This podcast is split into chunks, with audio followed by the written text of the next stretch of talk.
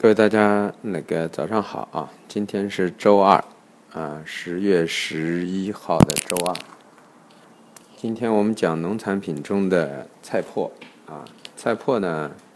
嗯，我们在上次已经讲过，它呢主要是作为那个水产品的一个饲料出现的，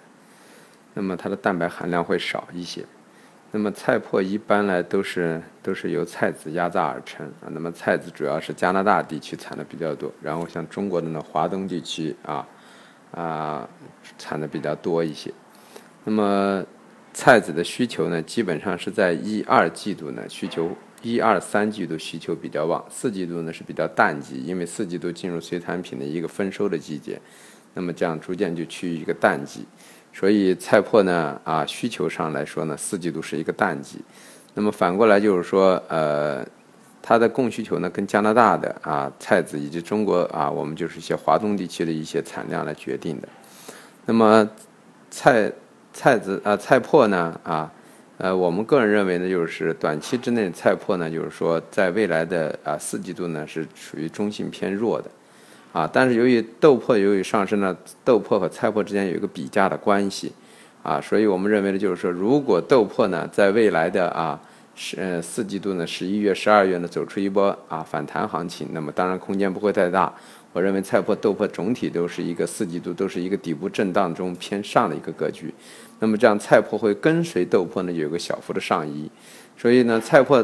总的来说呢，就是说啊四季度是中性偏弱一些的。啊，那么短期内我们认为呢，随着就如果在十月十二号豆粕啊，嗯嗯，美国农业部公布的报告之后，如果是啊短期利空之后呢，啊否极泰来豆粕会走出一波反弹的话，那么我们认为菜粕可能也会相应有一波反弹，因为从技术上来说，两千一附近对菜粕来说是有一定的支撑的啊，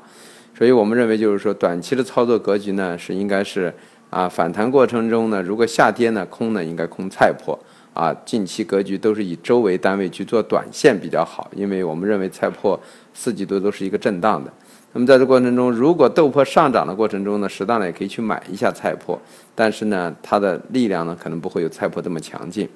反过来呢，当豆粕有豆粕有调整的时候呢，个人建议呢就应该去啊空菜粕，那么这样的菜粕的利润可能要大于豆粕的一个利润，或者说流畅度要比豆粕要强一些，所以。菜粕短期呢，就是这种一种操作格局。那么今天的菜粕呢，我们预测的一个价格区域就是压力位二幺八零，啊二幺四九，啊支撑位呢是嗯二幺二零二幺零零啊，在这块区域啊，短期之内随着那个低点的下移之后呢，随时可能都面临着以豆粕啊上涨中呢，会引发菜粕的一波上冲行情啊，谢谢各位。